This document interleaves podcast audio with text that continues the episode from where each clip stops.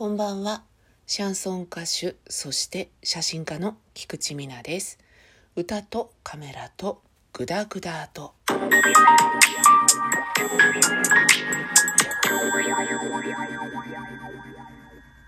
気づけば10月も末になってしまいまして、早いですよね、本当にね。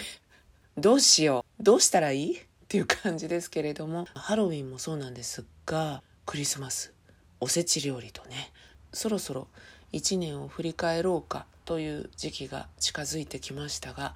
えー、どうでしょう？今年の初めに立てた目標とかですね、えー、そういったことは達成できているでしょうか？あと2ヶ月ありますからね。お互いに頑張っていきましょうということで。9月にですねサンクスギフトを頂戴しておりましていつもね応援していただいているラナさんからサンクスギフトをいただいておりましてもう本当にいつもありがとうございます。私ですねもう本当励みにさせていただいちゃってるっていう感じです。もういただいたりあのいただき物が いただき物が嬉しいっていうことじゃないんですよ。あ嬉しいんですけどあのねなんかこう自分がつらつらと話していることを聞いてくださって少しでもね暇つぶしになったりとかだらっとする時間のお供になれたりしているのかなと思うとサンクスギフトなどを頂戴してしまうと私めっちゃ幸せ者だなと思ったりしております。ラナさんからねまたお便りなんかも実はいただいちゃってるんですよ。いただいちゃってるんです。まあどうしましょう？どうします？っていうね。あの、こちらもですね、じっくり拝読させていただきまして、ちょっとね、嬉しいご質問もいただけているので、これもですね、ゆくゆくはお答えする回を改めて設けようかなと思っております。楽しみにしておいていただけたらなと思います。ハッとさせられるみたいなことを聞いてくださるので本当いつもねありがとうございますそんな私ですね実は前回の、えー、配信がですね非常に不評でございまして もう一回言っとこう。非常に不評でございましてですね。まあちょっと物申す系なことをね言ったんですよね。普段のですね半分。でも半分聞いてくださってたら素晴らしいことだと思うんですよ。だってまあまあ長いこと一桁っていう時代があったのでまあ不評で前回の半分ですよなんてね言えるだけ本当ありがたいことほんとすごいことなんですけどね。ただねてめえ偉そうに何言っとんじゃっていう。きっと皆さんの無言のねご注意というかそういうことが、えー、まあ、降りかかったのかなと思いました。もう前回はねあれって感じでしたけど。でも私はこういう性格なので時折そういうことも今後も言っちゃうんだろうなと。でその度に皆さんから戒めをいただくという形になるのかなとうすうす予想しながらお送りをしております。今日はですね皆さんに問いたい問いたいよということで皆さん面接で受かりますか？っていうことを聞きたいんですよね、えー、面接いろんな面接あると思いますがアルバイトとか就職の面接っていうことですね。えっ、ー、と知り合いの会社のことをね聞いたんですよ。中途入社が多い会社だっていうことで特別ねそんなあの大企業っていうことじゃないんですけど中途入社が多いっていうことは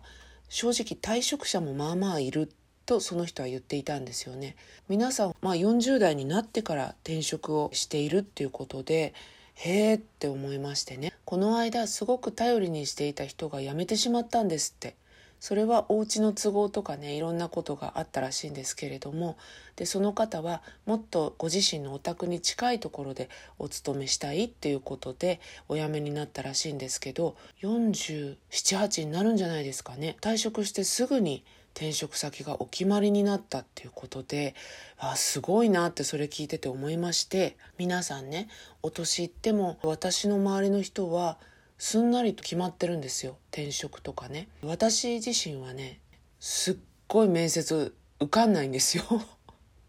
若い時のアルバイトからもう受からなくてなんか不真面目な格好していってるとか受け答えがおかしいとかそういうことではないと思うんですけど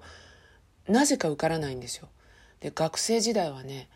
雇ってくれるとこがなくていとこのお店で頼み込んでアルバイトさせてもらったりあとねこんな私でも転職活動みたいのしたことがあるんですけどまあこれもことごとく落ちまして唯一ね合格をくれた会社はですね面接した直後に合格ですっていう連絡が来たんですけどもうね面接の時にこちらからここやばいだろっていう雰囲気を感じて辞退しようって思ってたんですね。で合格をいただけたんですけど辞退をしますって言ったにもかかわらずめちゃめちゃその後ね連絡が来て入社の日をどうにか相談させてほしいとかあなたは素晴らしい人ですとかねもうすっごい怪しいっていう感じの連絡が来た会社がありましてだからまあ受かるっつったらそんなとこしかなかったんですね。その後で別のところでね「いや私面接受かんないんですよね」とかって言ったら「菊池さんはなんか経験がありすぎるように見えるからかね」とか言われたんですけど多分ねなんとなくこいつめんどくせっていうのが めんどくさそうだぞっていうね。あの前回のラジオトークの配信を聞いていただいても分かる通りめんどくせえなこいつっていうのが多分ねどっかで匂ってたんだと思うんですよ。だからどんなに真面目な感じで言ってもどんなににこやかに接しても